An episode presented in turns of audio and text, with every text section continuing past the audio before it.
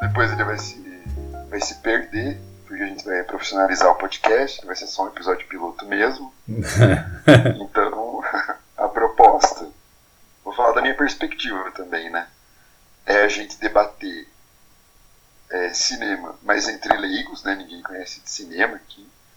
Então a gente, sei lá, eu não sei nada de roteiro, não sei nada de fotografia, não sei nada de edição, montagem, fotografia, edição de som. Nem eu. Então a proposta é também ser uma coisa leiga, uma coisa acessível, que todo mundo vai se identificar com as impressões senso comum, talvez, às vezes. Mas, enfim. Muito bom. E a gente decidiu hoje discutir um filme do Kurosawa, um filme. Eu não li muito sobre o filme também, né? acho que o André pode falar mais, mas é um filme do começo da carreira do Kurosawa, né? Uhum. Ele vai se tornar conhecido depois por outros filmes, né? mas é um filme que tá, se situa e foi produzido se situa né, a história no Japão do pós-guerra, acho que esse é um elemento interessante assim, do filme. E foi uma escolha do André, que é um grande fã do Kurosawa, e que vai nos introduzir Um grande, em mais obras. Grande estudioso do Kurosawa que viu uns seis filmes só. Então, é, complementando a apresentação do Henry, é, a ideia da gente fazer esse grupo né, de três amigos que, que assistem e discutem filmes bem descompromissadamente surgiu num bar ano passado, final do ano passado, e foi uma ideia bem espontânea, né, que os três é, aparentemente aderiram, só que a gente só foi fazer o primeiro encontro, foi quando? Esse ano, né? Sim, Antes do, da ameaça aí do, do coronavírus, né? Inclusive, a gente está fazendo esse piloto. Tinha surgido a ideia de da gente fazer o, é, um podcast, mas a gente está gravando graças ao Coronga, que fudeu, além de fuder a humanidade, né? Longe de mim menosprezar ele, fazer piadinha sem graça agora, mas ele acabou atropelando nossos planos de fazer o segundo encontro e a gente decidiu fazer ele virtualmente, né? Então aqui estamos nós gravando e daí a gente já aproveitou para tentar transformar isso num episódio piloto. E vocês querem se apresentar, aproveitando aí que o Henry lembrou que a gente ainda não. Eu acho que sim, acho que sim. Pode ser bem sucinto, né? Pode, É. pode. O Bobinho começa? Vamos lá. Pode ser. Tá, meu nome é Rodrigo Joaquim. Eu sou de Curitiba, eu sou formado em Direito. Eu sou amigo do Henrique e do André da faculdade. E é isso, eu gosto muito de filme. E agora eu tô vendo muito filme na minha quarentena. É o que resta. Henry, quer. Eu sou o Henrique Kramer, também sou formado em Direito. E também gosto muito de cinema. E acho que essa oportunidade de compartilhar algo que é um gosto, né? Não é tipo nenhum hobby, que nem trato isso como, como sendo um cinéfilo, né? Mas eu gosto muito de ver filme, compartilho isso com meu companheiro, que é o Thiago, a gente tem assistido bastante filme. Enfim, é isso aí. Um abraço pro Ti, inclusive, que com certeza vai nos ouvir. Um beijo. Bom, eu sou. o And- Cadê o Thiago? É, cadê o Ti? O Ti não ia participar? Ele tá numa reunião da escola agora. Ah, tá. Tiago é professor, só para contextualizar. Bom, eu sou o André Tomazoni, também, assim, conheço os colegas aí do podcast, que são meus amigos lá da faculdade de Direito. E, para ser bem honesto, eu nunca imaginei que um dia eu ia estar discutindo um filme com meus amigos virtualmente, porque eu sempre fui meio avesso a, enfim, a, essa ideia de cinefilia e cinema e tal, e aos poucos eu tô vencendo os meus preconceitos. E eu descobri, graças a esses meus dois amigos em especial, tanto é que foi com eles que surgiu a ideia de fazer isso, que é possível se interessar por cinema e, enfim, filmes e etc., de uma maneira não pedante, assim, bem, enfim, bem livre de, de amarras, digamos aí, né? Talvez até academicistas, que os meus traumas vêm mais disso. Mas não é hora de eu ficar chorando as pitangas aí. E vamos para o que interessa, né? A gente tinha decidido no, lá na fundação do nosso cineclube, que a gente nem falou o nome, né? O, é o Tela Planistas, esse nome bizarro aí, mas que acabou ficando. É, a gente decidiu que antes de cada encontro, um de nós ia decidir um tema, né? E em seguida um filme que fosse emblemático disso e todo mundo ia assistir e essa pessoa seria a curadora, facilitadora da discussão, né? No nosso primeiro encontro, o, o Rodrigo, o Bubinho, como eu chamo ele afetuosamente, ele sugeriu um tema muito legal, que era não terror aterrorizante. Genial, já começou aí, era muito legal. E você quer falar um pouquinho, Bubs? Acho que era legal, né? Esse é o primeiro, digamos, episódio, Isso. mas é, no nosso primeiro encontro, que não foi gravado, porque foi no bar, quando a gente podia ir no bar, é, a gente discutiu. Bom, eu escolhi esse tema, não terror aterrorizante, porque eu sou um grande fã do gênero terror. E eu escolhi pra gente discutir o filme Threads, de 1984, um filme britânico sobre um desastre nuclear na Inglaterra na época da Guerra Fria. E foi muito produtiva a discussão. Todo mundo gostou do filme, é um filme super pesado, inclusive recomendo. Recomendo fortemente. E é isso. E assim, a discussão foi ótima, a gente decidiu registrar dessa vez, né? Nossas, nossas considerações e seguir com o nosso projeto aí. Boa, Bobinho, isso aí. Porque foi uma discussão muito interessante, eu achei que daí não, não dava para passar batido, né? Enfim, fica o registro aí. Quem quiser assistir, vale a pena. Esse é um baita filme aí em épocas de, de coronavírus, né? Tudo bem que não é o enfoque do filme, mas de certo modo ele trata aí desses medos do fim do mundo que a gente tem, né? Mas enfim, é... no final do último encontro a gente ficou, não foi exatamente no final, vocês me corrijam porque eu não lembro muito bem, a gente tinha tomado muita cerveja. Mas a gente estava discutindo quem que ia facilitar o próximo encontro, né?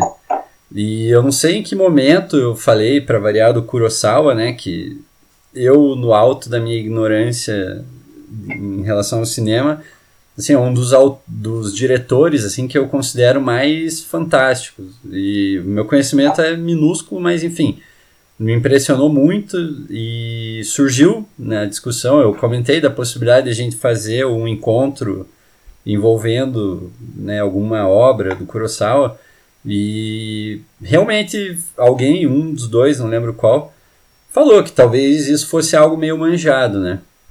Então acabei decidindo escolher um filme dele que na minha opinião, de novo, digo, não sou nenhum especialista, fugia um pouco do padrão dele de cinema, que é muito conhecido pelos filmes de Daideki, que é o termo aí que a galera usa para filmes de época japoneses, tipo Sete Samurais, o Han, que são filmes muito bons, né? E eu escolhi o, o Cão Danado, o Stray Dog, né? Um filme dele de 49, que é um filme no ar, basicamente. E aí surgiu isso, o pessoal é, aderiu à ideia, eu acabei me comprometendo daí a facilitar o filme. E daí, um pouco antes de chegar o momento desse encontro, eu fiquei pensando, que porra que eu sei sobre o filme no ar? Não sei praticamente nada.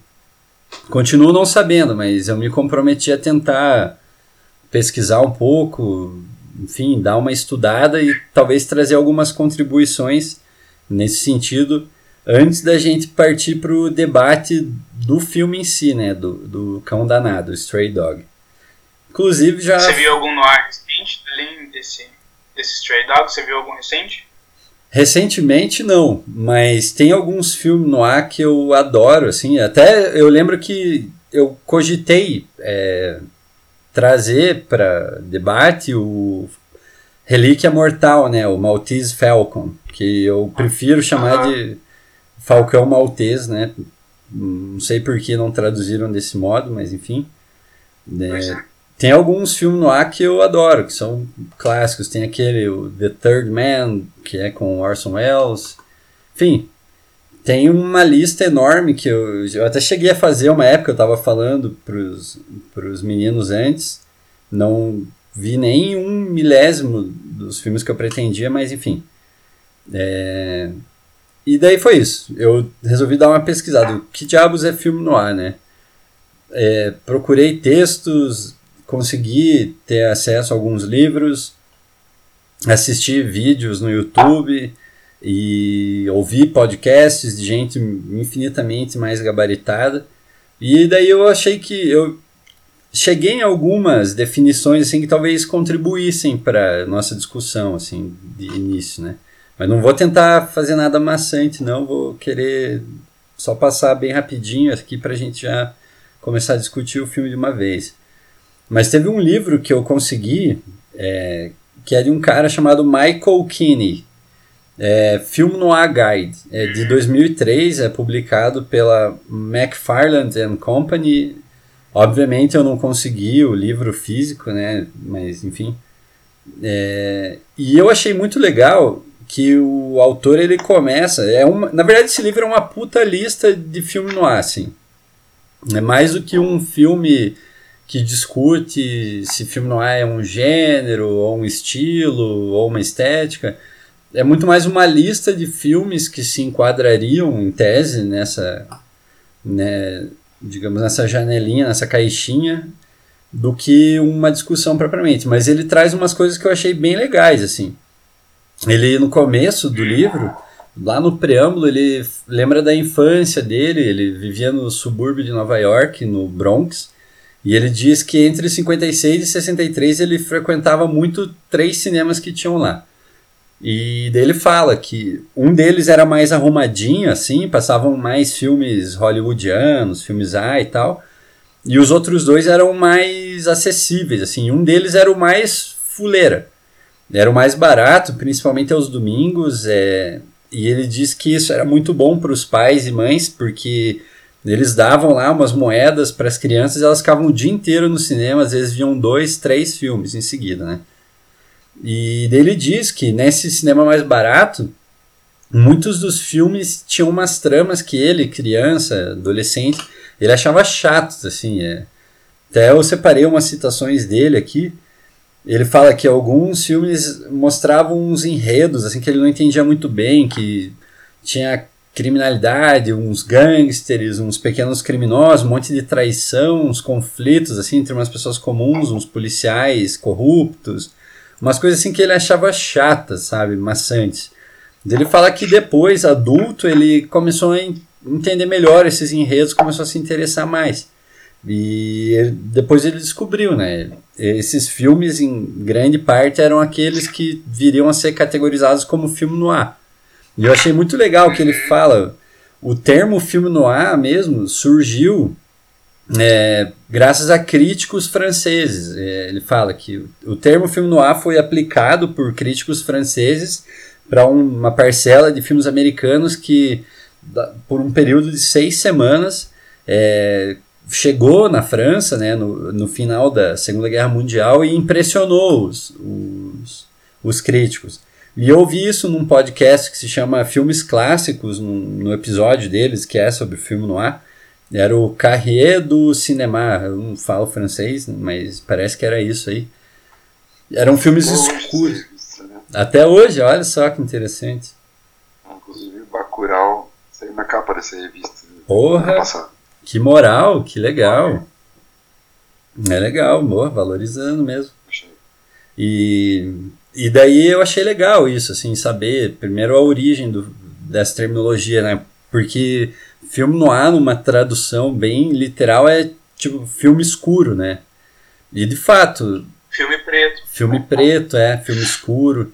E faz muito sentido, porque quando ele fala que esses filmes passavam assim, primordialmente nos cinemas mais baratos, não era à toa, eram os filmes mais baratos mesmo de serem produzidos, de chegarem na mão dos cinemas mais populares. Eram os ditos filmes B, né?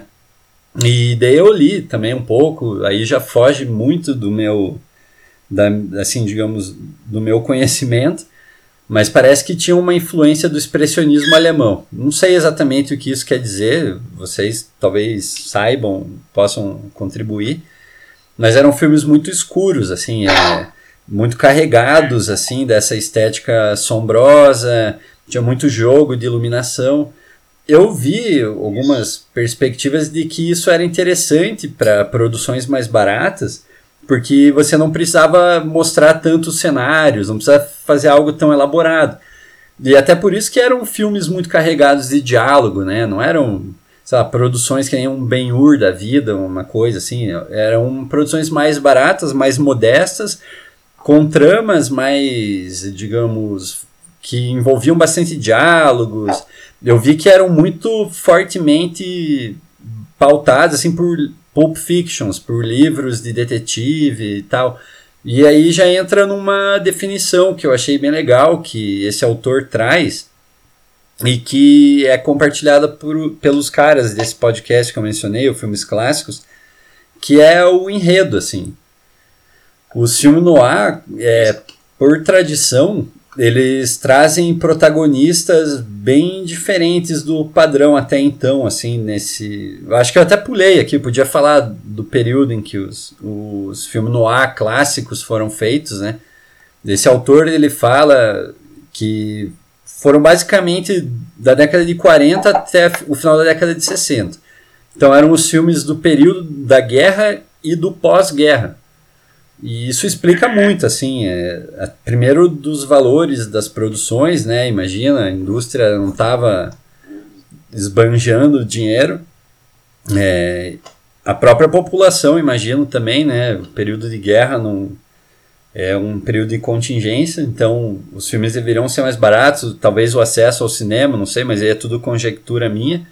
Mas os próprios temas dos filmes, segundo ele e outras fontes que eu que eu consegui pesquisar, os próprios filmes começaram a reproduzir esse clima do, dos tempos, né? É um, geralmente são enredos bem melancólicos, é, pesados e com, digamos, repletos de um fatalismo, assim, com protagonistas, e agora chega no que eu ia falar antes de eu mesmo me interromper.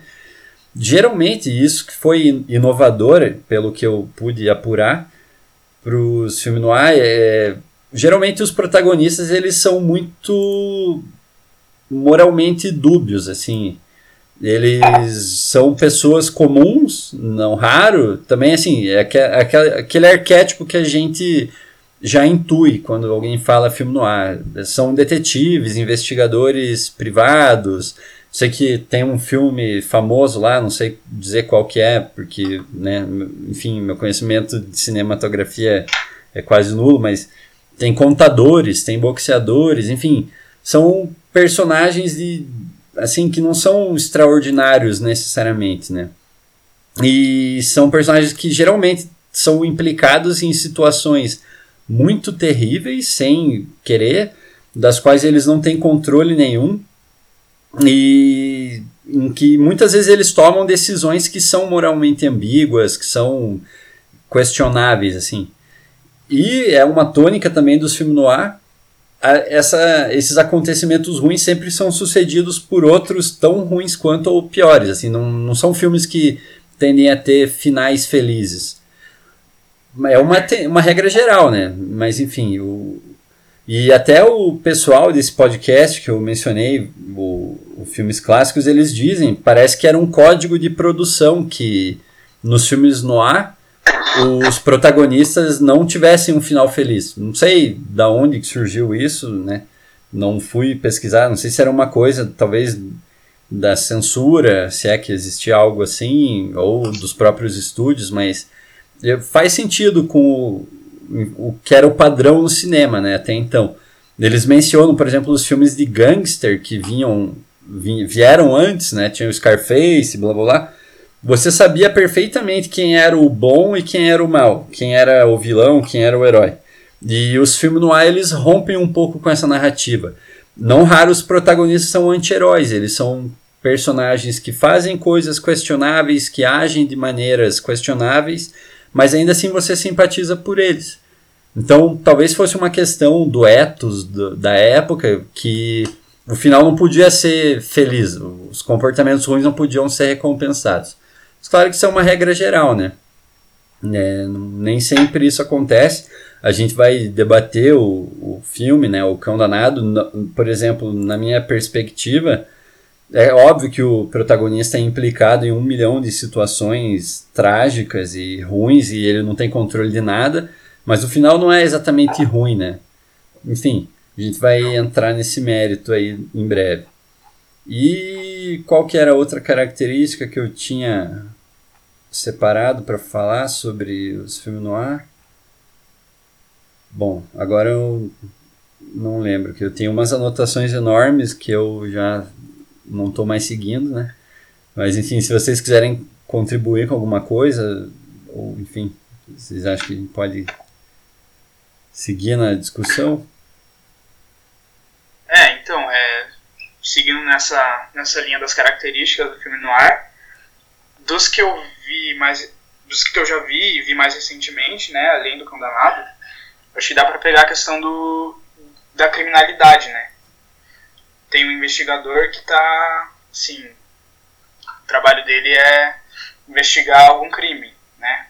Alguém chega na sala dele, ou sei lá, qualquer outra situação, ele começa a ir atrás, fala, fala com uma pessoa que indica, ah, não, foi, foi o fulano. E ele vai entrando, o personagem vai entrando, tipo, nessa rede, assim, né, tipo, de de acontecimentos, assim, ele vai se afundando cada vez mais naquele... Não, não era originalmente o que ele tinha para investigar, tipo, ele cada vez vai entrando mais fundo, assim, né. E... É, não sei se, se, é, essas características assim geralmente se repetem, tipo, tem uma mulher misteriosa, por Ah, exemplo. isso. Muito bem lembrado, né? O... Sempre tem esse, esse elemento. Protagonista também, como você falou, moralmente dúbio, ambíguo.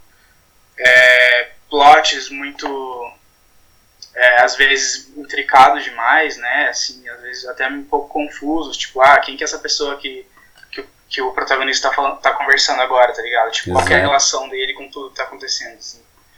Nesse, nesse, no Cão Danado também uhum. dá pra gente perceber isso. É verdade.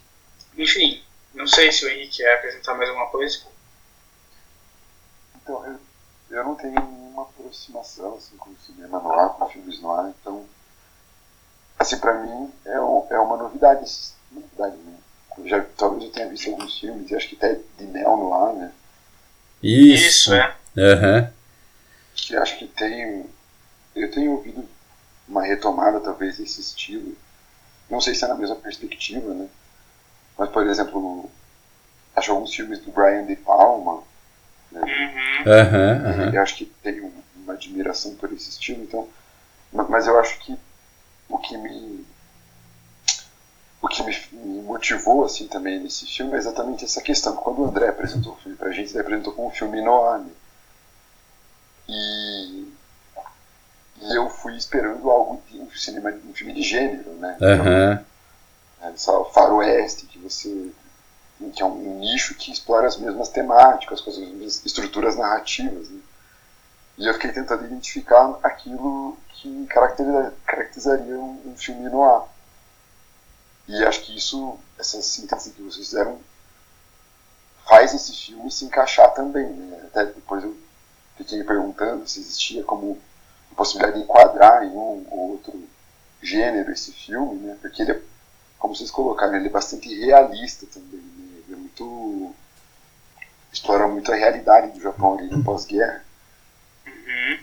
E a minha impressão sobre o filme não é que às vezes você exploraria talvez uma narrativa que não fosse tão factível quanto a que, a que foi colocada ali no, no, no, filme do Kurosawa. Uhum. Eu vi um vídeo de um canal que se chama Jack's Movies Reviews. E é um dos vídeos, é um dos primeiros que aparecem no YouTube se você digitar filme no ar. E que se chama Defining Film Noir. É bem interessante, assim, ele sintetiza em 10 minutos, óbvio que.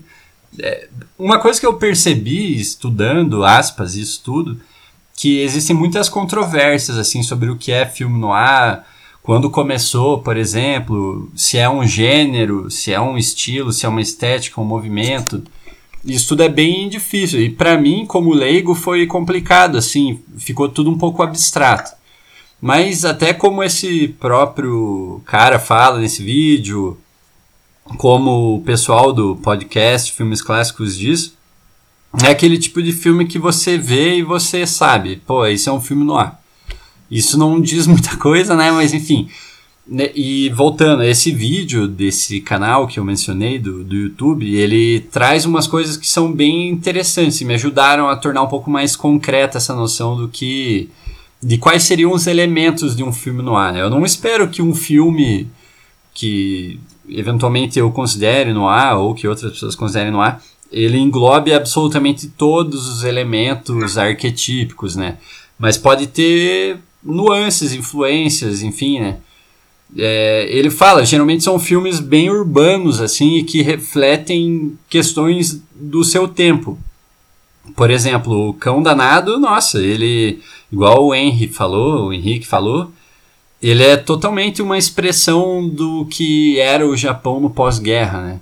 Os conflitos internos, é, a gente já vai debater isso com mais profundidade, mas digamos o antagonista, ele é um produto de todo aquele período, né? E isso é explorado de uma maneira bem interessante. A maioria dos filmes noir que foram produzidos nos Estados Unidos e para muita gente eu pude ver que o filme noir é sinônimo de, de cinema, cinema americano, da cinematografia americana.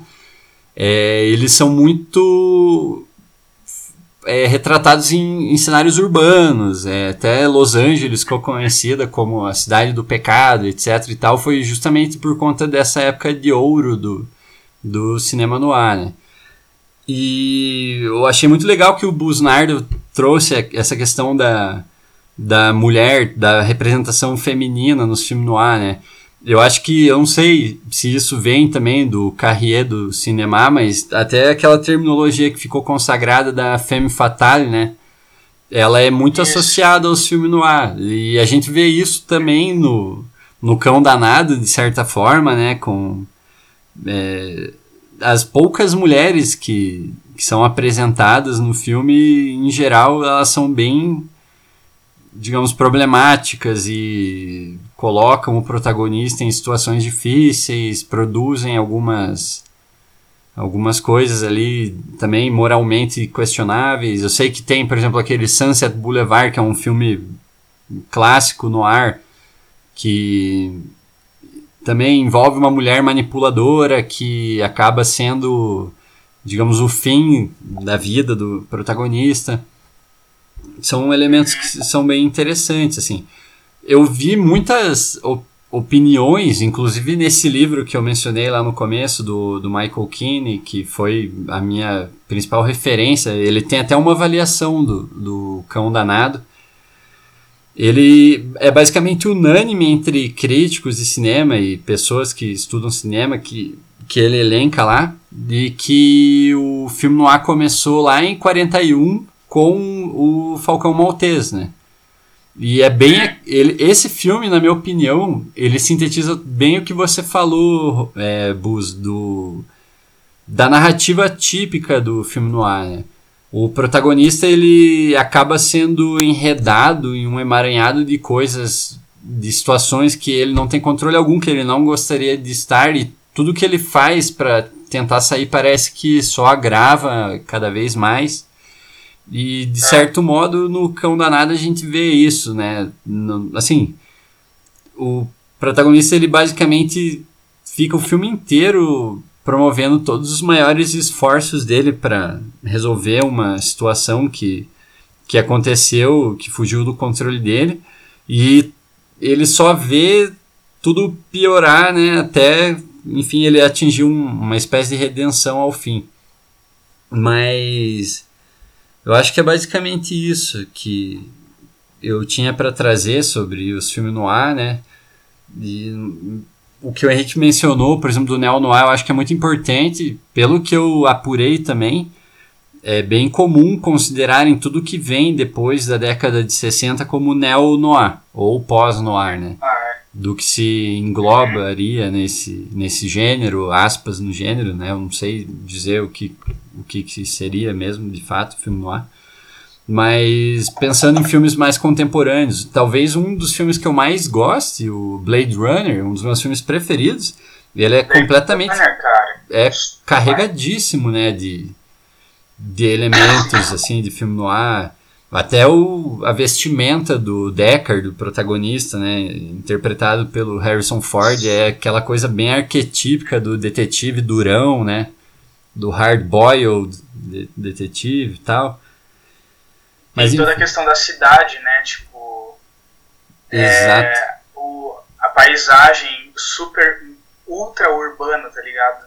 Tipo, que nem você falou do, da paisagem urbana, né? Que era uma característica. Tipo, nesse é, é tipo, é elevado ao extremo, futurístico e tal. Aham, Escuro, super, tudo escuro, né? Então, tipo, bem Exato. característico mesmo.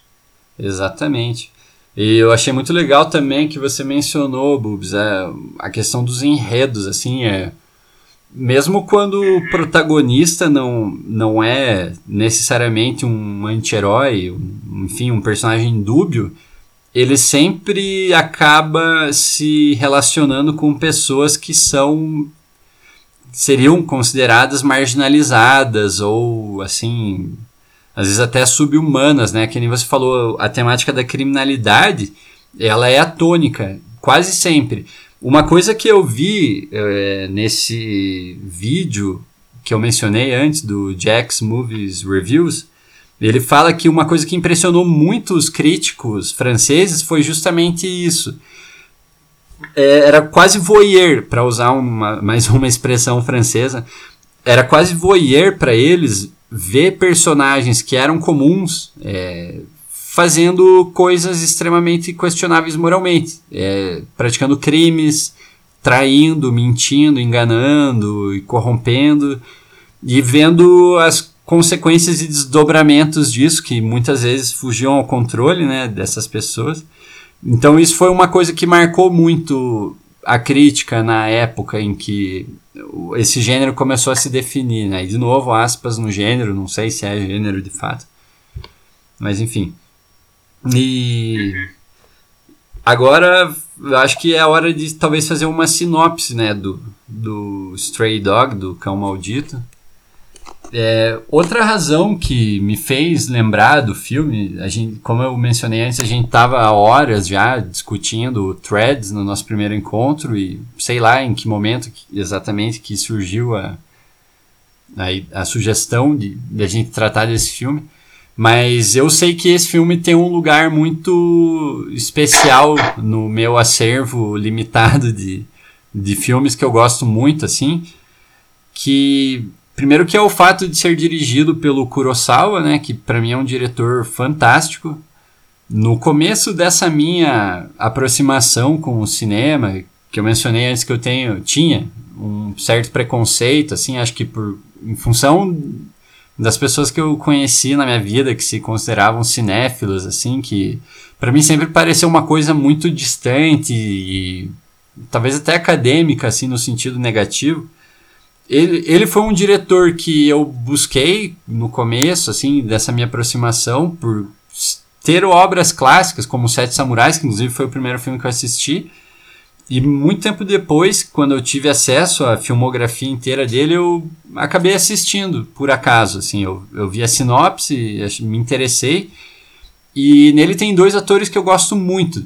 Tem o Toshiro Mifune, que eu sei que as pessoas pronunciam de diversas maneiras, já vi pronunciarem Toshiro Mifune, Toshiro Mifune, mas eu vou falar Toshiro Mifune mesmo, e vocês que me desculpem se estiver equivocado. E tem o Takashi Shimura, que é o, digamos, o mentor dele no filme, né, que faz o detetive Sato. e que é o protagonista do Ikiro. E agora eu lembrei que eu cheguei a cogitar o Ikiro, né? Pra essa discussão. Esse filme é. Esse filme é muito bom, eu adoro esse filme, é um dos filmes mais bonitos que eu já vi, mais uma pérola do Kurosawa. Então talvez eu tenha, tenha surgido, né? Eu tenha ventilado essa ideia justamente por conta disso. E eu vou resumir aqui a sinopse, vocês, por favor, complementem com qualquer coisa aí que eu tenha omitido, né? Que eu já tô meio confuso. É, o fato de saber que eu tô sendo gravado aqui já tá me fazendo dar uma travada no, no Nintendo, mas vamos embora.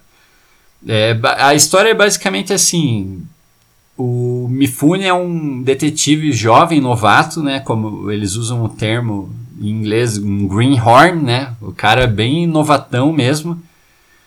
Que num dado dia ele tá em um ônibus na, na cidade dele que tá passando por uma onda de calor absurda.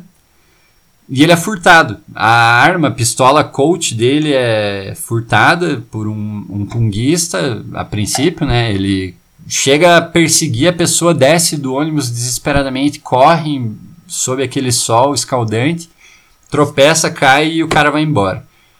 Então ele humilhado, ele relata isso para o chefe dele e daí em diante a narrativa do filme se constrói a partir disso. É, dessa odisseia do, do detetive novato interpretado por ele e em busca da pistola furtada, né? E eu acho que é muito interessante pensar esse filme a partir do que a gente discutiu sobre filme noir, porque ao mesmo tempo que ele comunga de vários desses elementos, ele foge um pouco à regra também. E eu não sei se vocês concordam, mas, por exemplo, a questão do protagonista dos filmes noir comumente ser um anti-herói, que nem, lembrando aqui, Bubinho, eu não sei se o Henry assistiu o Falcão Maltese, por exemplo. O protagonista é aquele detetive particular interpretado pelo Humphrey Bogart, né? O cara não é exatamente um herói, ele é um cara extremamente traiçoeiro, ardiloso, né? Que se vê envolvido naquela trama, várias pessoas interessadas em achar tal relíquia, o Falcão, e ele fica ali naquele malabarismo, assim você, ele toma atitudes durante o filme que são extremamente questionáveis, mas aqui não. Eu mencionei o Falcão Maltese por ser um filme arquetípico do, do, desse gênero, mas a minha impressão é de que o personagem do Toshiro Mifune não é um anti-herói, é um cara extremamente correto, digamos assim, ético, muito preocupado com as implicações do que o que aconteceu com ele poderia é, desenrolar, né? A arma dele foi furtada e ele fica preocupado, obcecado, digamos assim, com os desdobramentos, o que a pessoa que furtou poderia fazer com a arma. E claro, tem toda a questão da honra também, né? Não, não precisa ser um. O remorso, né? Ele se sente extremamente culpado pelo que está acontecendo. Exatamente. Tipo, tipo é. completamente tipo, sofrendo mesmo. Exato a sociedade japonesa, né? A gente não precisa ser antropólogo para para saber disso, mas tem toda essa questão da honra, né? Que é até explorada em filmes do próprio Kurosawa, mas ele se sente desonrado por, por isso que aconteceu, né? E, então ele começa um esforço completo assim para tentar recuperar a arma dele. Só que por ele ser um novato, ele acaba sendo confrontado por situações extremamente adversas e, e ele percebe que ele não tem controle algum sobre, sobre os desenrolares de, né, desse evento, mas ele vai recebendo algumas, algumas ajudas, alguns apoios e enfim. E a história vai se desenvolvendo a partir daí, né? Mas é, então eu trago já isso como a primeira coisa, assim, o protagonista ele definitivamente na minha leitura não é um anti-herói, pelo contrário, assim, é um é, é, um personagem bastante ético, né, bem bem correto, digamos assim. E outra coisa que eu acho que foge assim ao, ao padrão dos filmes no ar é a, a própria estética do filme. É um filme muito claro, né? É, normalmente os filmes no ar, eles eram escuros. Acho que até por ser um recurso, eu não sei dizer se é uma derivação do expressionismo alemão, de fato. Isso daí foge, como eu já falei antes, da minha, da minha expertise, né? Que é nula. Mas certamente era um recurso que os diretores, os produtores tinham à época para fazer filmes baratos e que fossem correspondentes às tramas, às narrativas, né? E apesar de ser um filme bastante claro, tudo é feito às claras, assim, salvo por uma outra cena, eu acho que essa clareza, essa iluminação, ela faz muito sentido, porque ela é decorrente primeiro da onda de calor que é sufocante, opressora, né? Eu acho que nos filmes no ar, a escuridão é sempre uma inimiga do protagonista, onde tem as perseguições, os perigos e tal. Aqui nesse filme, ela cumpre, essa iluminação toda, ela cumpre de certo modo esse papel. Eu tava pensando, não sei, posso estar falando besteira. Mas, por exemplo, a primeira perseguição, quando ele é furtado no ônibus, né? É, nossa, dá uma agonia ver ele de terno e de paletó, roupa social. Aquele ônibus lotado. Todo mundo se abanando e daí ele tem que correr. Uhum. Todo mundo espremido, ele vai correndo atrás do. Né? E o, o filme isso, inteiro tem isso. Todo suando. O é tempo todo. É bem sufocante, é angustiante, assim. E eu acho que isso é uma coisa marcante dos filmes no ar, né? É um, os filmes no ar é. tendem a ser desconfortáveis mesmo. Você não fica tranquilo, assim. Você sempre está angustiado por alguma razão. E eu acho que até a ambientação nesse filme é, contribui para isso. E, enfim, a princípio eu acho que é isso, assim, que eu pensei em destacar, assim, de, de algo que talvez destoasse um pouco. Posso falar uma coisa? Claro. Com certeza.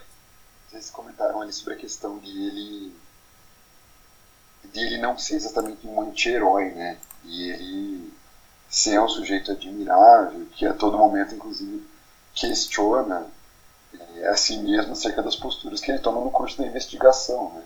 Então tem um momento que ele acha que ele se excede no, no interrogatório de, de, uma pessoa e tal. Mas eu acho que apesar de não ser um anti-herói, exatamente, ele não carrega um traço de vilania, ele não é um antagonista exatamente, né? Mas ele é alguém muito frágil. E isso eu achei muito doido, assim, porque é, não é exatamente um, um policial forte, é, não. destemido. É verdade. Os medos dele. Vários momentos, o próprio tutor, como o André falou, né, o investigador mais velho, e ele chama atenção, você não pode é, carregar toda essa fragilidade, você está na polícia, uhum. tem que ter um pouco de coragem, não se deixa bater tanto pelo roubo da arma, etc. E ele chega num momento de fragilidade tão extrema que, em um dado momento, ele, inclusive, apresenta uma carta de demissão. Né? Uhum. Tô fora, não aguento mais Sim. o peso da culpa. Então, apesar de ser um. Ele não é um herói no sentido de ser alguém extremamente destemido, né? alguém com, com, dizer, com uma capacidade extraordinária porque eu acho que ao mesmo tempo ele também é muito frágil, assim, essa coisa da culpa, que ele não consegue se desvencilhar em nenhum momento. Né? Exato. Eu acho que é uma coisa. Eu não sei, eu acho que. Eu não conheço muito do gênero, né? Mas eu acho que talvez isso se deve também ao, ao jeito como o Kurosawa também conta as histórias. Assim, também ele é muito delicado quando ele retrata os protagonistas dele, os personagens dele. Ele sempre tem uma questão de dar uma humanidade pro personagem e não é muito maniqueísta, assim, né? Pelo menos dos que eu vi, né? Uhum. É, então, é, isso é uma coisa que chama atenção. Assim. Nos, nos filmes do, dele que eu vi também, eu percebi isso. Tipo, os protagonistas, eles se destacam justamente por estarem é, vivendo esse, algum dilema de ordem ética moral, assim, sabe? Então, nesse tem o contexto do pós-guerra tal. É, esse personagem retrata, tipo, uma tentativa, talvez, de assim, da, da sociedade japonesa de, sei lá, se reerguer de alguma forma depois dessa tragédia, né? Tipo, depois de tudo que eles passaram na guerra. Tipo, e em contraposição com o antagonista, né? Com o cara que rouba a arma, que também estava nesse contexto da guerra, os dois, tanto o protagonista quanto o antagonista foram veteranos, viveram, né? Soldados da guerra, tipo, viveram todo aquele terror da guerra, daí quando eles voltaram, os dois passaram pela situação de serem furtados Exatamente. trem, né, lá na. Exato. Eles roubam, são, sei lá, furtados, perdem as coisas deles.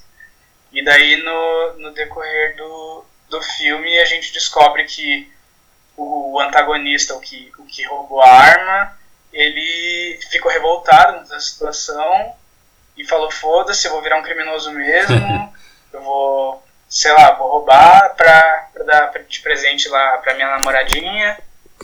Enquanto o policial protagonista do filme, né, ele foi para outro caminho, tipo, ele ficou com raiva de, de tudo que ele passou, mas. É. Alô? Uhum. Vocês estão me ouvindo? Ah, tá, desculpa. Meu. É, e enquanto o protagonista não, né? Tipo, ele foi para outro caminho, tipo, virou uma pessoa, enfim, eticamente correta, enfim. Então tem toda essa essa dualidade, assim, né? Tipo, eu achei essa muito demonstração legal. de, tipo, é, representar esse conflito ético nos personagens dele, né? O Kurosawa faz isso. Uhum.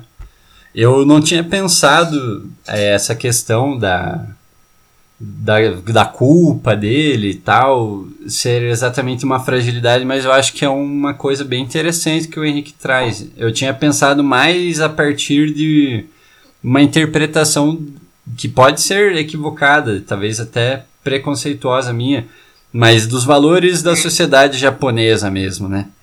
Da questão da vergonha, da, da desonra, né? Talvez ele não conseguir lidar com o fato de que ele foi envergonhado, humilhado de certo modo, né? Só que isso aí ele é tranquilizado pelos superiores dele ao longo do filme, né? E, enfim. Eu acho que isso também diz é, muito sobre a situação, a posição dele, né? Ele era um novatão, assim, tremendo, né? Um cara. Novatão, e, e você falou desse negócio dos superiores tranquilizarem ele. Lembra daquela cena que o, o parceiro dele, que é o Toshiro, uhum. eles estão conversando, daí, daí ele comenta sobre esse contexto do après-guerra, que ele não consegue falar, né? O après-guerra. Uhum. Que o outro fica corrigindo. Tipo, ah, você, você é dessa geração do après-guerra, né? Tipo, você, você tem tudo isso na sua cabeça, assim, né? Tipo, todos esses dilemas, uhum. você tá vivendo isso Tipo, não, eu já sou de outro, tipo, eu tô mais de boa aqui, né? Exatamente. Então, também tem esse conflito geracional também, né? E é bem durante a discussão que eles têm sobre o, o antagonista, né? É bem no momento em que eles estão falando que que ele fala pro mentor dele, o interpretado lá pelo Takashi, que ele, o Sato, né? E ele fala assim que ah, eu tenho até um pouco de pena dele, né, do do antagonista, daí tem toda aquela discussão, é, você não pode ter pena. É, isso, se você tem pena, se você tem dó do, do, enfim, do bandido, você não pode ser um bom policial. É bem durante essa discussão, muito interessante você trazer isso, Bubs. E eu tava falando, Henrique, que o Henrique teve um breve probleminha aqui de conexão. É, eu tava falando que eu achei muito legal essa tua contribuição sobre o personagem, que o fato dele não ser heróico sobre o prisma, né, dessa coragem indômita, dessa bravura, né? Ele demonstra essa fragilidade. Eu e o uhum. Busnard, a gente tava comentando que da, da minha perspectiva, eu não tinha pensado sobre esse viés, que eu acho bem legal. Talvez tenha relação com os valores da sociedade japonesa, tipo a honra, a vergonha, né? Ele foi envergonhado, né? Mas ao mesmo tempo ele era só um novatão e a gente estava discutindo os próprios superiores. Eles ficam confort, reconfortando ele, inclusive na bem no final do filme, quando o detetive Sato é baleado, ele fica perguntando de um para um dos colegas, né? É, a, é, e ninguém responde. Ninguém responde. Da onde era a bala? Da onde era a bala? E é, como, se não, como se não importasse, né? Pra ele importava pra caralho. Tipo, Importava muito. dele ou não.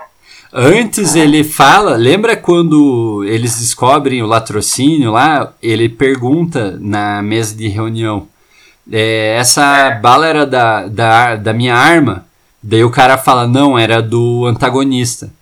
E ele bota as mãos na cabeça, né? Eu achei genial isso, assim. Era a arma que tinha sido furtada dele.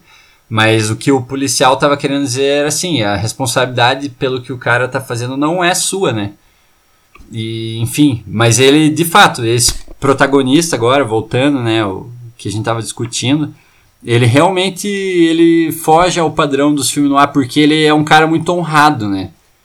E ele é sensível, faz todo sentido, Henry, com o que você contribuiu. Ele chega a ter dó do, enfim, do antagonista, né, que causou toda essa culpa, esse sofrimento para ele, mas ele conseguia enxergar, ele conseguia ter um, desenvolver essa alteridade, né? Enxergar uma pessoa fragilizada, fodida mentalmente. E daí aqui, falando um pouco sobre o protagonista, eu quero falar uma, uma coisa para vocês, uma provocaçãozinha, quero ver o que vocês acham. Vocês não acham que o antagonista era meio incelzão?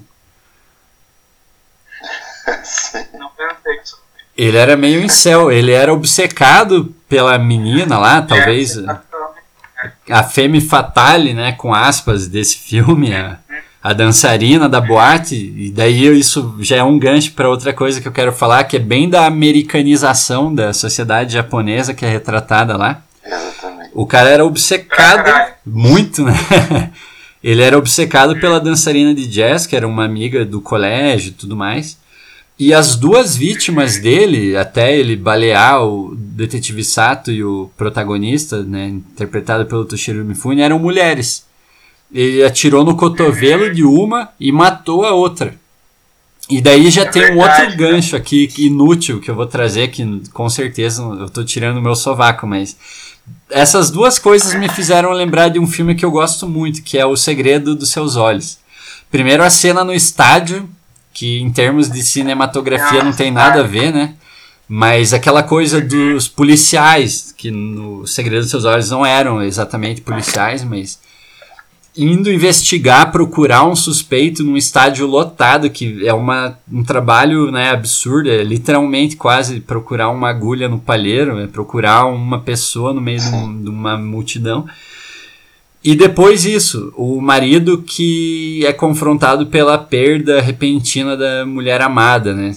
Mas enfim, não tô falando que tenha qualquer influência ou correlação, só tô lembrando aqui de, de passagem, né? Não, mas eu lembrei do segredo dos seus olhos também. É.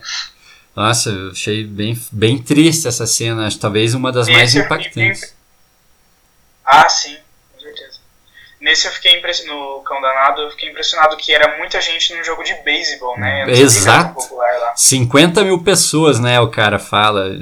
Todo, todo mundo super comportado, né? Tipo, é engraçado. Exatamente. E, Se bem que beisebol é lerdo. pois é. Eu não conheço nem uma regra de beisebol. E todas as obras, as coisas que eu consultei de pessoas para falar sobre filme noir, fazer essa introdução capenga que eu fiz ali, que eu tava travando e me confundindo todo. É, eles sempre falam que o filme noir, ele era muito. Os filmes noir desse período, né, compreendido da década de 40 até o final da de 60, eles eram muito emblemáticos dos contextos históricos e sociais das épocas ali. No caso, eram filmes é, americanos, basicamente, né? Mas eu percebo isso no Cão Danado, vocês também com certeza percebem. O Henry, quando fez a excelente introdução dele, já mencionou, né? É um filme que se passa no pós-guerra. E eu fiz algumas correlações que eu não sei se fazem sentido, mas primeiro, por que, que o personagem, o protagonista, o personagem do Toshiro Mifune ficou tão preocupado com o furto da arma? Claro, tem toda a questão da honra e da desonra, né? Das consequências disso em termos do que o criminoso ia fazer com a arma, mas tem outro aspecto que eu pensei. O Japão ele foi completamente desarmado depois da Segunda Guerra. Então imagina uma arma, o tipo de bem raro e escasso que não era, né? Devia ser muito cobiçado. Tanto é que era uma coach, isso é falado o filme inteiro. Ah, uma coach, uma coach. Daí quando o, o Sato tenta fazer o personagem do Toshiro Mifune ficar mais tranquilo, ele fala: se não fosse a sua coach, ia ser uma Browning, que é outra arma estadunidense, né? Então já tem esse negócio, né? O, os Estados Unidos estava presente em peso massivamente no Japão, foi uma das coisas do acordo do pós-guerra, e o Japão teve que parar de produzir armas. E imagina você ter uma arma cobiçada dessas sendo furtada, né? Até o, o Sato fala, não é qualquer bandido que tem uma coach, então realmente a coach nesse filme talvez fosse tipo o Falcão maltês do Relíquia Mortal, né? Fazendo um paralelo aqui bem, bem rasteiro, mas. E outra coisa que eu achei muito interessante dessa coisa da americanização foi a primeira pessoa que ele interroga, né? Quando o, o especialista lá, o, o, outro policial especialista em furtos e em punguistas, tá conversando com ele, ele eles vão para os arquivos, né? Da polícia. Ó, vê aí se você encontra alguém parecido com o cara que você perseguiu. E ele vai lá e ele olha e ele procura e ele não encontra. Daí o especialista em, em punga, ele fala assim para ele, cara, geralmente as pessoas não furtam sozinhas, elas não batem carteira sozinhas, né? Não tinha nenhuma pessoa suspeita e tinha aquela mulher, né? Mexendo no jornal, bem colada a ele no ônibus. E ele vê a foto dela. E qual que é a coisa que ele fala? Ele fala: ah, é essa mulher aqui, ela tava de vestido e tinha um permanente no cabelo. Daí o policial ironiza: Ah, essa aí é uma velha conhecida minha, mas que estranho. Ela era conhecida pelos kimonos. Tipo, olha isso, sabe? A mulher ela se adequou a um padrão estético ocidental, né, tal. Até quando ele tá perseguindo ela depois, ela para naquele calor do cacete e toma um refrigerante gelado. Tem várias dessas coisas que mostram, né? É muito boa essa sequência da perseguição da mulher, né? Até cômico, assim, tipo, dura bastante tempo, é muito dinâmica, assim, tipo, não para, o movimento é muito cortes, né? É muito legal, Entra né? Entra no trem, sai do trem. e é meio cômica, né? Tipo, a mulher fica puta, assim, ela fala, é. porra, até quando você vai me perseguir, né? E termina com ela pagando uma cerveja e uma comida para ele, né? É tipo um reconhecimento, fala, porra. E... Então, essa coisa do contexto me chamou muito a atenção, assim, porque o que a gente conhece do Japão, ou é o Japão hoje moderno, né? Capitalista, extremamente capitalista, americanizado, é o Japão histórico dos samurais, né? Então, e eu, eu confesso que eu não conhecia, acho que até por um pouco de ignorância, assim, o que foi o que foi o Japão logo depois do, do pós-guerra, né? Então, ver é, aquelas periferias Nossa. extremamente pauperizadas, você vê gente em situação horrível, a qualidade péssima das moradias. Exato. As pessoas praticando crimes, o que eu acho que hoje no Japão é algo. deve ter um índice de criminalidade bem diferente, né, bem mais baixo, provavelmente. Porque é um país também que enriqueceu e, e dizer, lidou de uma forma diferente hoje com esse problema, né? Mas eu confesso que eu não imaginava que o Japão, em algum momento na sua história, tivesse tão pobre que tivesse em Tóquio, né, que é onde, onde se passa o filme, uma periferia que talvez seja uma periferia muito parecida com a periferia brasileira, né? É, aquela cena em que o. Básico, etc. Desculpa interromper, Henry. Mas só Não, pontuando. Aquela cena em que eles chegam na casa da irmã do suspeito, né? Principal, do, do antagonista. Isso, é um barraco. É um barraco fudido e de repente vem aquela criançada toda, né? É. E daí você fala, meu Deus, cara realmente é bem similar ao que a gente veria na periferia brasileira, né? Claro, similar nesse aspecto da precariedade, da forma de vida, que inclusive agora, nesse momento de coronavírus aí, é outra preocupação né, que a gente está tendo, mas enfim, já estou divagando aqui. Mas realmente. É, então, mas é legal. E foi, foi legal, tipo, é, inserir esse elemento da, da moral, né? Tipo, nesse contexto, sim, porque é reconstrução de tudo, né? Construção material e reconstrução, tipo, de relações sociais e tudo, né? De, tipo, de conflitos internos também das pessoas, né? Então isso eu acho que é bem retratado nesse filme também, né? Tipo, o que, que a guerra fez com as pessoas, tipo, uns ficaram completamente desolados, desiludidos com qualquer, né, com qualquer coisa, e outros não, outros queriam se reconstruir mesmo, tipo, no caso do protagonista, né? Tipo. Pessoa que queria, tipo, fazer o certo, né, digamos assim. Tem um diálogo, inclusive, eu não vou lembrar exatamente qual era o, quais eram os termos, mas quando ele conhece aquele, aquele investigador mais velho, veterano, né, e ele está interrogando uma, uma mulher que poderia ter alguma informação, né, e ele, e ele menciona isso claramente no momento, né, ele fala assim, ah, o Japão não é mais o mesmo, depois da guerra as coisas estão muito estranhas, estão muito diferentes. Eu não lembro exatamente, mas tem um momento em que ele, ele fala essa coisa do pós-guerra, né? Isso, Então- é o pré-guerra, A né? Acho que você tava, acho que você tinha caído quando eu, quando eu comentei sobre, É. tipo, Ah, você falou. que ele, que ele ficou. ele- é, o parceiro dele até tem dificuldade pra falar, né? O termo pré-guerra, não sei se você percebeu isso. É verdade. Esse- Exatamente. Eu tava falando que também tem esse conflito geracional, né? Tipo, o parceiro dele era bem mais velho, não, não tinha esse conflito interno, enquanto o mais Exato. novo tava, né? Tava ainda trabalhando com isso internamente nele, né? Tipo, Isso me faz lembrar uma coisa. Desculpa, Bobinho. Eu, eu tenho o costume Não, de não, interromper. Isso me faz lembrar. Eu mencionei aquela característica, né, de pelo menos do, do cinema americano que o pessoal do podcast é, Filmes Clássicos menciona, que o final ele sempre tem que ter tipo uma lição de moral, aspas, né? No Cão Danado, claro, isso foge a regra, porque não é um anti-herói, tudo isso que a gente já debateu, mas é, é- esse conflito interno dele acaba virando a lição de moral, né? O, ele recebe aquela comenda pela prisão, a primeira prisão da carreira dele, e daí o Sato tá lá acamado depois de ser baleado e sobreviver à cirurgia, ele fala: Olha, daqui a um tempo você nem vai lembrar desse cara aí. Você nem vai lembrar dessa prisão você, e vai ficar cada vez mais, É. tipo, menos conflituoso para você. Então tem esse Sim, conflito né? geracional mesmo e também até da posição social também, né, deles e eu acho que o cara tinha esses conflitos até por conta do que vocês falaram. Ele estava bem no pico dessa crise do pós-guerra, né?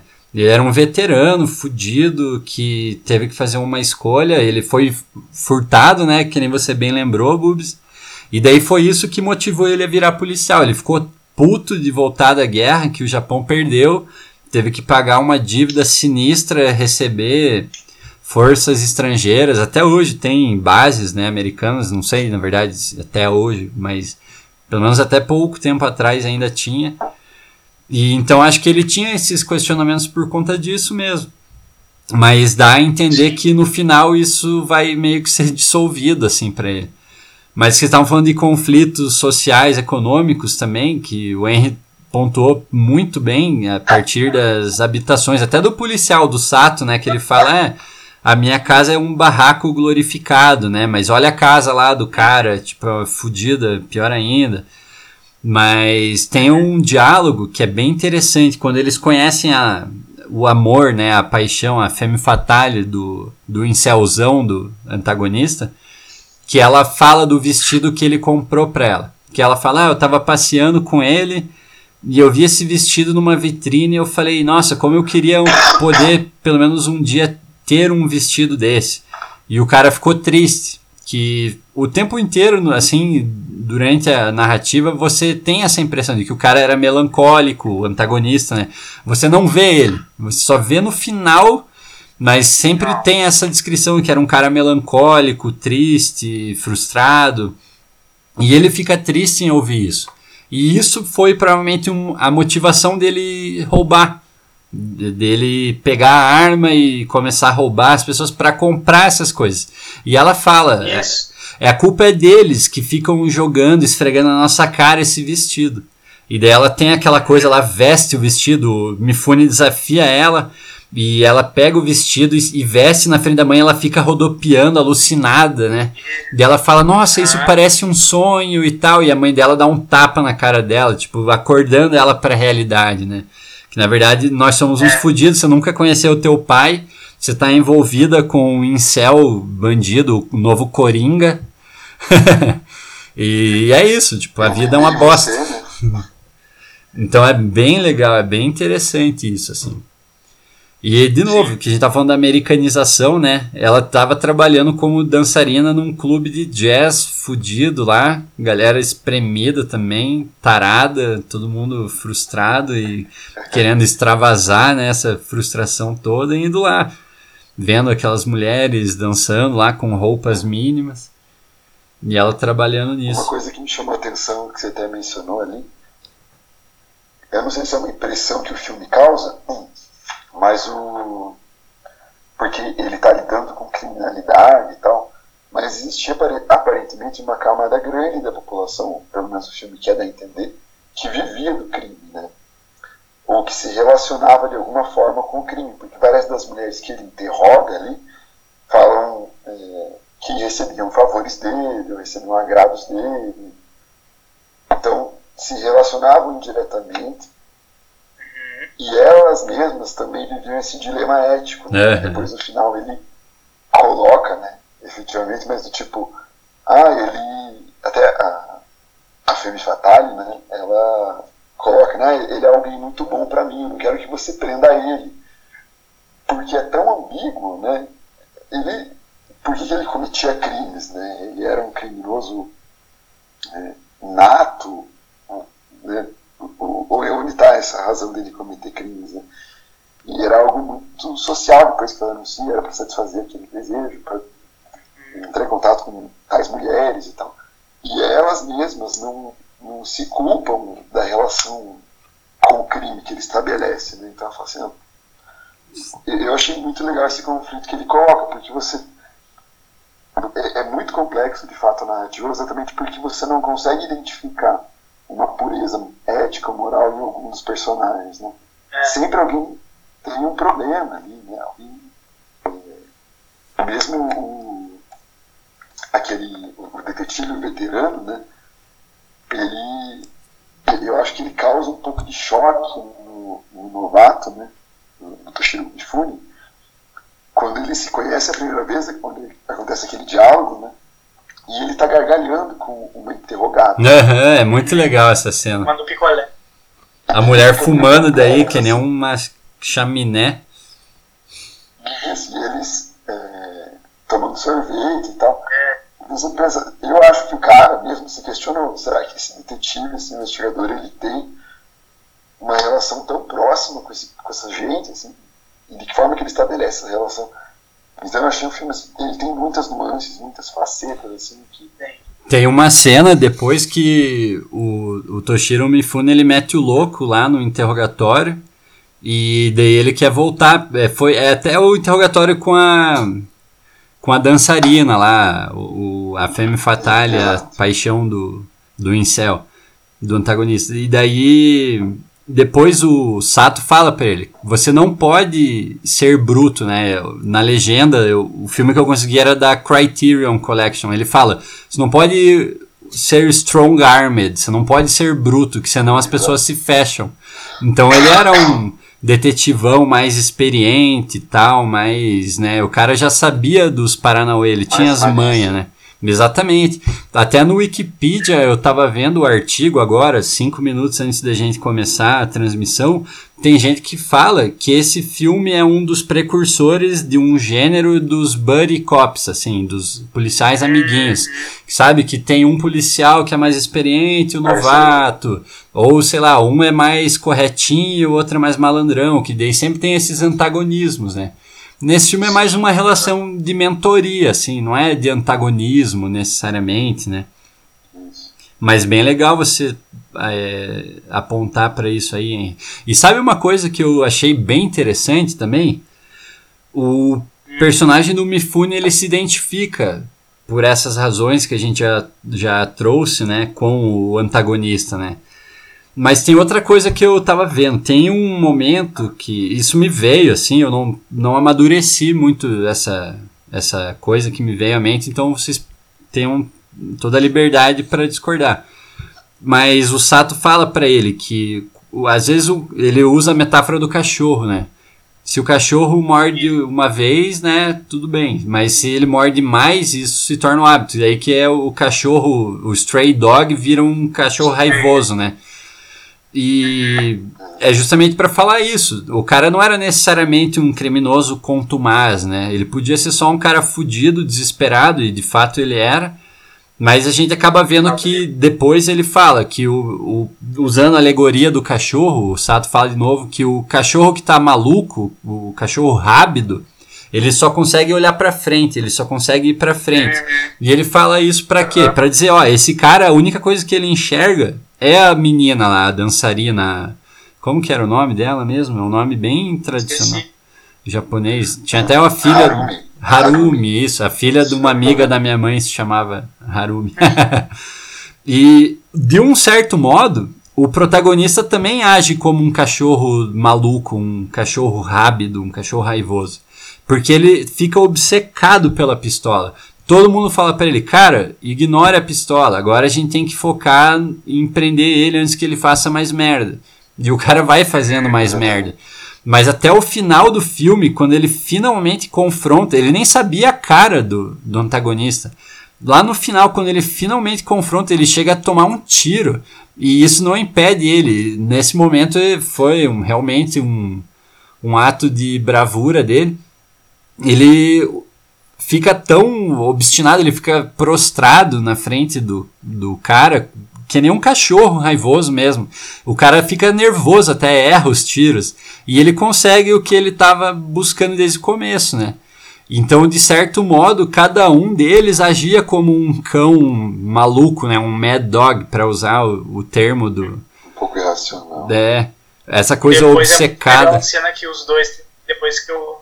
Desculpa, desculpa.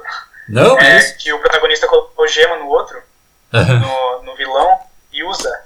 E os dois ficam deitados um do lado do outro, né? Tipo, exaustos.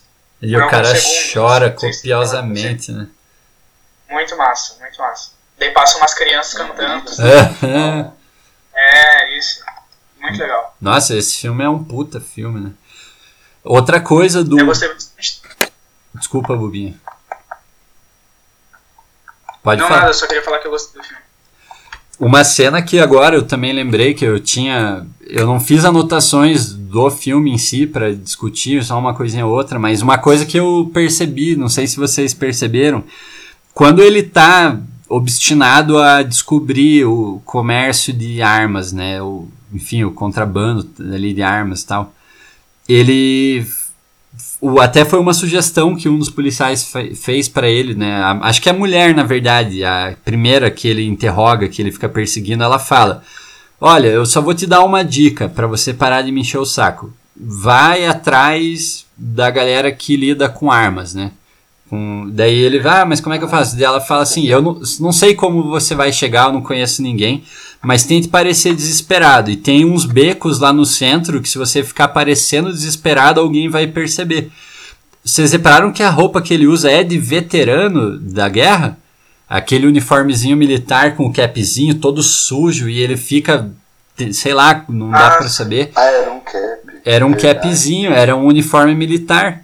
E então realmente ele personificou isso do veterano de guerra fudido, desesperado. É. E acho que foi isso que chamou a atenção. Eu pensei depois, assim, de falei, porra, faz mais sentido. É uma coisa que pode passar batido, né?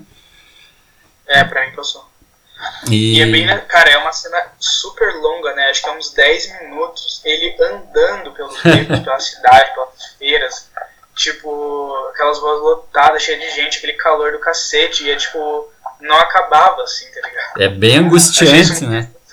Achei isso muito interessante. Parece que vai dar num beco eu sem achei... saída.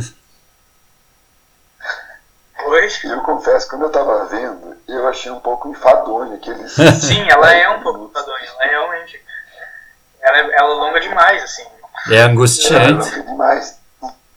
E parecia que aquilo não se conectava exatamente com o momento posterior, quando ele tomou rumo da investigação ali, porque na verdade ele só toma rumo da investigação quando entra o cara mais velho, né? É. É, é o, o, queria falar o nome dele, peraí.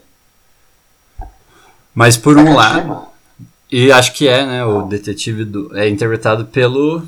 Sato, Sato. Isso, é o detetive. Takashi Sato. Ai. O Takashimura, isso. Então, é, aquela. Aque- Aquele comportamento dele meio desvairado, meio andando a esmo, né? Pra mim não parecia que imediatamente se conectava, mas eu acho que foi uma opção, talvez, do Kurosawa de exatamente retratar aquela periferia, né? É, Sim, é. Eu, não- eu não sei, assim, pare- parece uma coisa que não é cenário aquilo ali, parece muito real, né? Parece que estava realmente na periferia, né? E é muito interessante. Ele. Eu eh, concordo plenamente, Henry. E eu acho que isso também é mais uma característica de filme no ar, assim, é de mostrar o submundo É, das cidades, essa parte visceral mesmo, que pulsa, É. sabe? Galera desesperada, fazendo um monte de merda e se virando, né? E tipo, e é, e é, e é assim, indiferente pro, pro, pro problema do protagonista, né? Exatamente. Tipo, o protagonista tá andando ali, tipo, num, com um propósito e, tipo, a vida acontecendo em volta dele não tá nem aí pra ele, assim, tipo, naquela bagunça, naquela. E ele não tem controle nenhum. se repete, não tem controle nenhum. Isso se repete em alguns filmes que nem você falou do Blade Runner, isso tem também. Tipo, Também. ele andando pela aquela cidade diferente, fodida, todo mundo, né, assim, chovendo. Tipo, E tem outra. outros filmes também. Outra coisa, você lembrou dessa coisa, Henry, agora, dele ter se enfiado nesse submundo, né? Investigando por conta. Daí ele faz uma cagada, né? Ele prende a mulher na louca, assim, ele age de, no ímpeto de querer resolver a parada e depois o que, que ele descobre? Que o cara que ele queria encontrar tava indo devolver a pistola dele.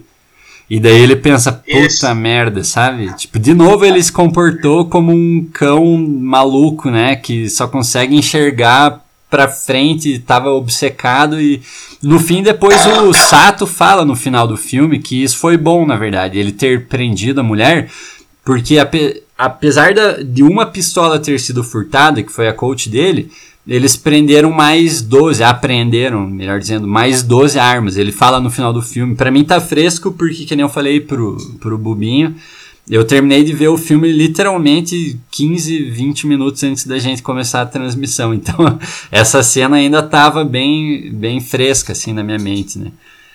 Então, assim, mesmo ele não tinha controle, mas no fim as coisas aconteceram independentemente da vontade dele, e nesse ponto foi bom.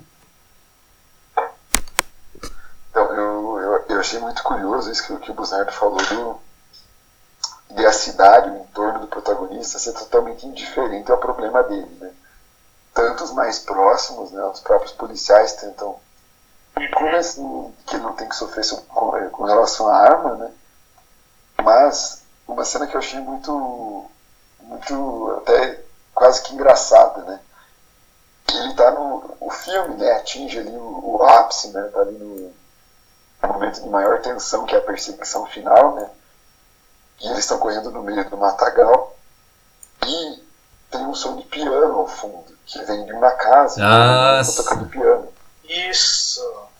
E eles se confrontam, ele dá um tiro no protagonista, o Yusa, né? Isso. Quando ele dá aquele tiro, aquela menina, ela é meio que despertada do momento Isso. que ela tá tocando piano, olha pela janela e tá cagando. Ela tá, Ela volta a tocar piano. Muito e bem lembrado. na música, na trilha do piano, assim, né? Tipo, eles Exatamente. muito bom. Nossa, bem E lembrado. depois, quando eles caem na grama, né? Então ali, caem no mato ali já, o, Yusa algemado, né?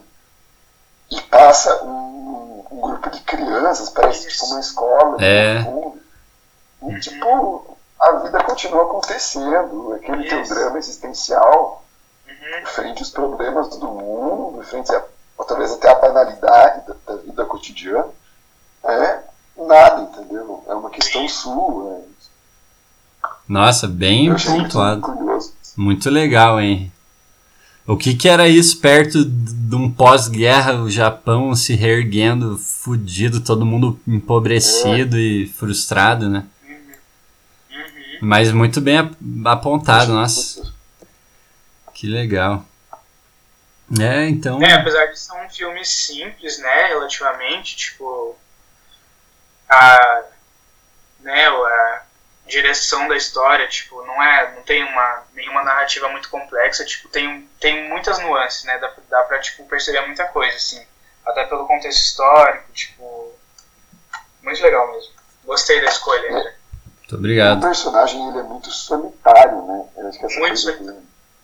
É ninguém se compadece dele, né? vive aquele drama, aquela culpa, sozinho. Eles até é riem, né? Assim.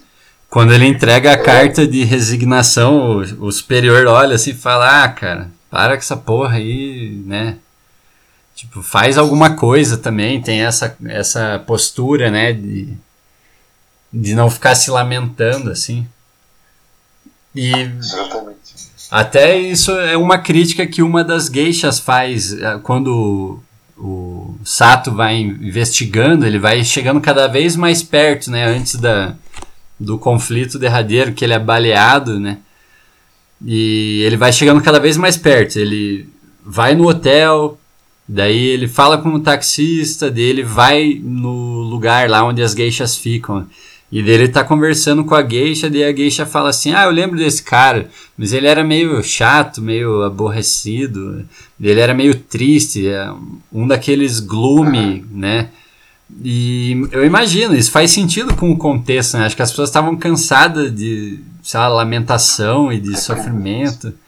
E, e de, certa, de certa forma, o antagonista não encontrava essa empatia em praticamente lugar nenhum, até o interesse romântico dele cagava para ele.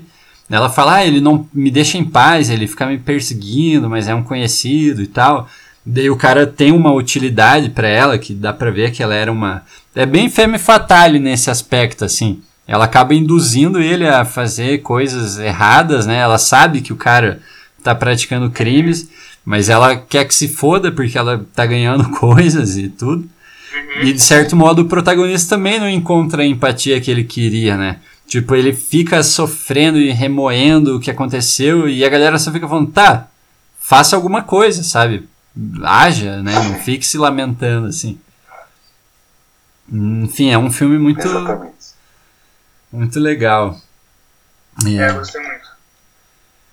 Queria colocar um outro elemento que eu achei muito interessante também. Uhum. Que o André até colocou no começo, eu acho que está muito presente no filme e eu até inicialmente não estava conseguindo identificar qual era o papel ali do desse elemento, que é o clima, né?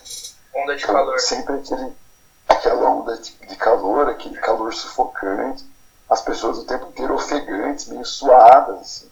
Isso. E, a, e eu não sei, né? Estou aqui colocando para vocês, mas parecia uma tentativa de colocar o quão sufocante era aquela realidade, tá? o Draco falou ali né? das pessoas deprimidas e tristes e tentando lidar com, com o pós-guerra e os traumas que elas trouxeram da guerra, né? Então, eu acho que tinha esse papel, assim, está muito presente.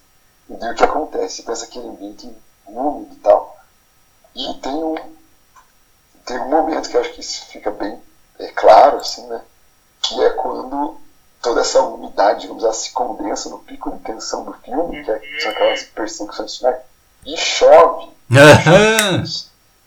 é bem na hora que vai revelar onde que o cara tá e o cara descobre que ele é policial e daí dá um tiro nele, né? Lá no hotel. Eles com tiros. Exatamente. E ele sai correndo na chuva, né? Inclusive é isso que entrega isso. ele depois, né? É isso que entrega ele, exatamente. O sapato e a calça lameados, né? E o clima tem um papel, assim, né? eu achei Na narrativa. muito legal ele ter inserido esse elemento, porque não está falando de clima exatamente, né? ele está falando de, de um determinismo geológico, climático, né? mas de tentar comunicar uma sensação para o filme a partir do clima, né? Eu achei assim, isso que deixa sufocado, né? É um, o clima é sufocante e isso transparece para gente, assim. É, O Busnardo vai lembrar do Ikiro. O Ikiro também tem cenas assim, né? Começa naquela repartição pública, aquelas mulheres também, provavelmente de uma região mais periférica da cidade, querendo uma solução para um fosso no bairro delas, lá que tinha um, um tipo um buraco alagado. E todo mundo com ventilador e se abanando. Isso agora eu vou falar uma coisa que talvez seja ousada falar porque eu não sou especialista em cinema, né? A gente já chegou nesse consenso, mas nunca é demais frisar. Mas uma vez eu vi um vídeo muito legal no YouTube. Se eu lembrar, eu vou colocar nos links quando a gente upar esse, esse episódio piloto. Que é sobre movimento nos filmes do Kurosawa. É, Nunca, nenhuma cena do Kurosawa tem uma ausência de movimento. Sempre no fundo. E eu tava comentando isso com a Maíra enquanto a gente assistia. Até na cena do arquivo, quando ele tava olhando os arquivos de punguistas e batedores de carteira, até lá tem movimento. Tem as pessoas atrás ocupadas, tem o, a escadinha, etc. E eu acho é, e que. Quando não é pessoa, é tipo uma chuva, um, um vento, vento. Né, uma neve. Exatamente. O clima ele serve também para isso, assim, para ocupar o cenário, você vê as pessoas. Ele passa um clima também não literal, que é, digamos, da tônica do filme, que é essa coisa angustiante, essa ansiedade, né? O cara suando e sem ar, mas também dá uma dinâmica para enfim, para o que está acontecendo ali mesmo. Mas também, Henry, foi fantástico você lembrar disso. Agora eu não vou saber é, situar em que parte do filme exatamente isso acontece. Mas tem um diálogo entre o, o protagonista e o Sato, que é tipo numa ponte, assim, que eles estão falando quais seriam os próximos passos do, do, do antagonista e tal. E o, ao fundo, a coisa que está em primeiro plano, não é primeiro plano, é, na verdade, mas que está em destaque, melhor dizendo. Primeiro plano estão os dois personagens, né? Mas é o céu nublado. É o céu nublado carregado, que é um prenúncio mesmo. É como se as coisas estivessem indo para um crescendo, assim, como se fosse uma orquestra, né? Que daí chega o momento boom da explosão, que é o que acontece, né? Que é com o, o Sato sendo baleado e tudo aquilo tudo de ruim que vai acontecendo no filme literalmente deságua ali. Foi muito legal você lembrar disso aí, foi excelente. Já. Deságua é uma palavra excelente. É, também vem a calhar, né? De novo, a calhar. Ah. Sim.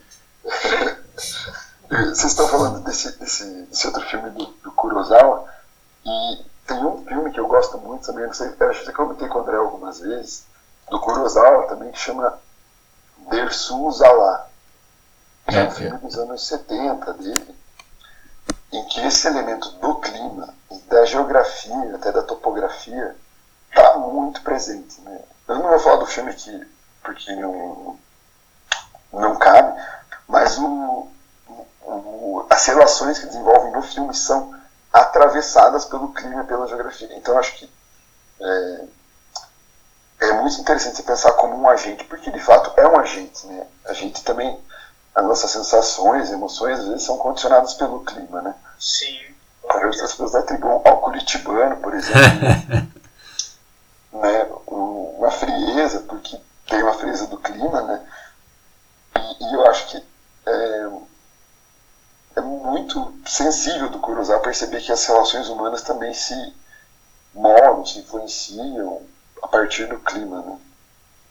Eu acho que ele explora muito bem, assim, acaba sendo um componente estético, mas da narrativa, assim, também. Ele sabe usar, né? Por exemplo, de novo voltando pro Ikiro, a cena mais bonita é o protagonista, né, que é interpretado pelo pelo Takashi é, caralho, como que é o nome dele mesmo? Shimura. Obrigado. As pessoas costumam chamar ele de Shimura, na verdade, né? Mas enfim.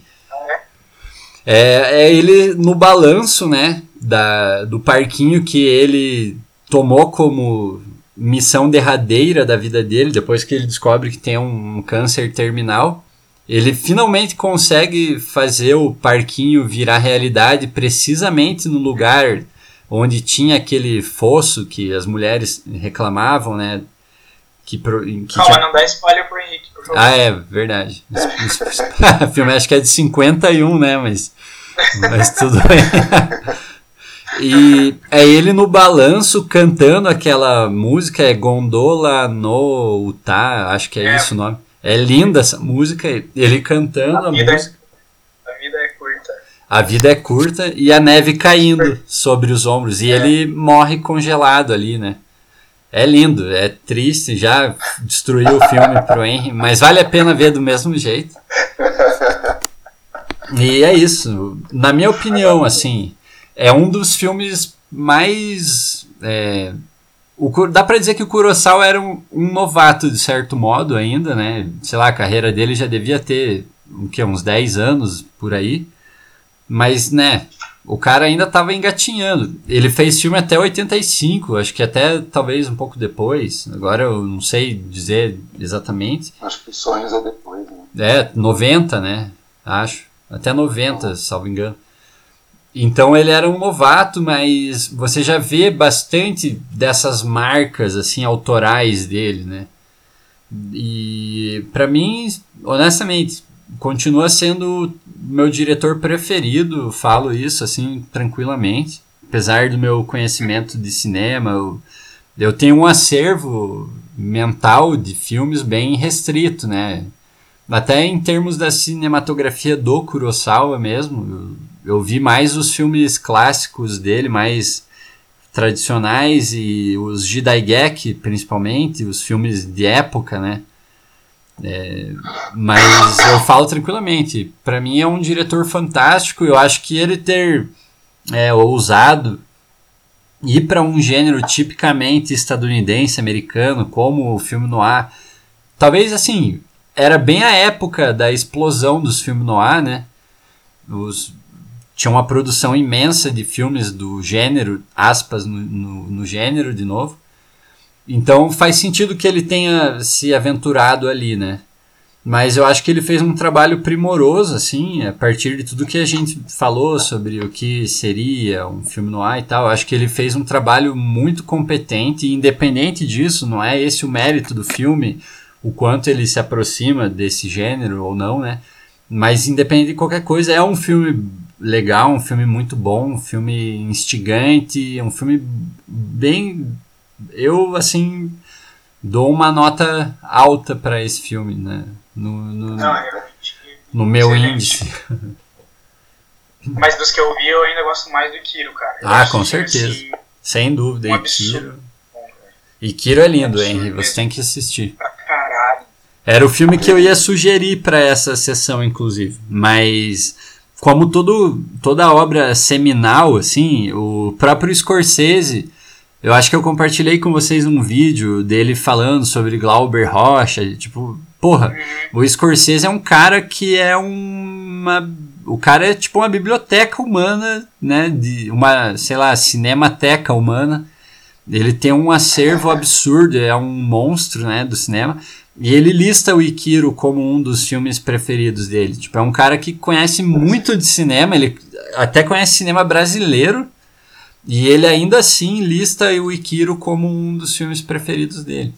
Então isso já dá uma dimensão né, dessa obra. Só que daí, como o próprio Bubis comentou na nossa primeira reunião, qual que é o sentido de debater um filme desse, sabe? Eu acho que a pretensão do Tela Planistas agora falando com quem eventualmente estiver ouvindo a gente, é trazer filmes que despertam nosso interesse, assim, não pegar filmes consagrados e discutir. Eu acho que a gente não necessariamente vai trazer para discussão coisas que já não foram ditas, né, por gente às vezes muito mais gabaritada que, que nós.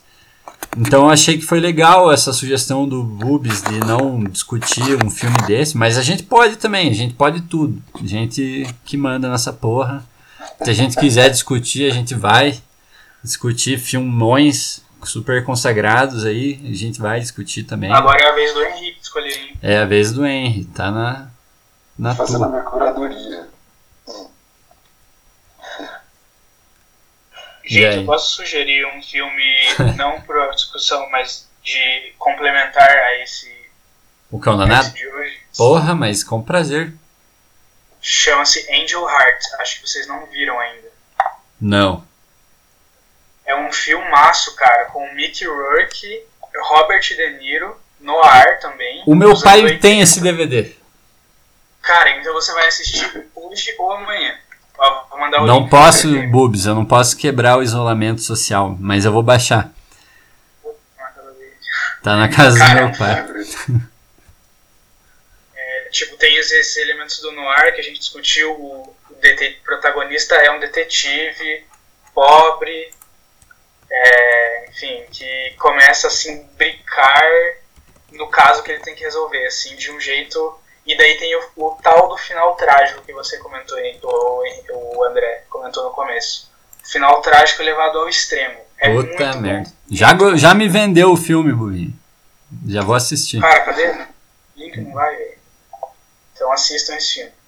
Beleza. Fica aí de. Ah, tem isso. No Tela Planistas, independente do que o curador da vez sugere, os demais podem sugerir filmes que que comunguem da temática, né, sugerida. E fica aí a sugestão do Bubinho para quem quiser ver. Henry, você já tem no tem no gatilho já o teu tema ou a gente Ainda não. Beleza, tranquilo. Estou avaliando. Mas eu ia propor, nesse período que a gente está isolado, e a gente fazer semanalmente, talvez. O que, que vocês acham? Pô, fechou, porque, né, tamo aí na pista agora. Eu me comprometo a mandar a minha sugestão até terça, vamos dizer. Tranquilaço, perfeito. Então é isso. Vou pensar pode... no meu acervo de filmes queridos. Maravilha. Vocês acham que a gente já pode encerrar então agora esse episódio inicial do nosso podcast Telaplanistas? Ó, segundo minha, minha gravação, aqui já deu 1 hora e 45 de transmissão, é isso? Acho que é por aí, aqui na minha gravação também. Aí eu parei a. Aqui chamar. tá, é. Tá 1 e 45, 1 44. Uhum. Então acho que tá de bom tamanho já, né? Tá bom, é, gente. É isso aí, então a gente se despede é, de quem estiver ouvindo, já também com uma um breve apontamento sobre a precariedade técnica. A gente está fazendo esse, essa gravação pelo Skype, então é bem experimental. A gente vai ver se vai ficar tudo audível e, e é isso aí. Espero que vocês tenham gostado. Eu gostei bastante, amigos. Obrigado. Eu gostei muito também. Então é isso. Excelente, ótima experiência. Então é isso.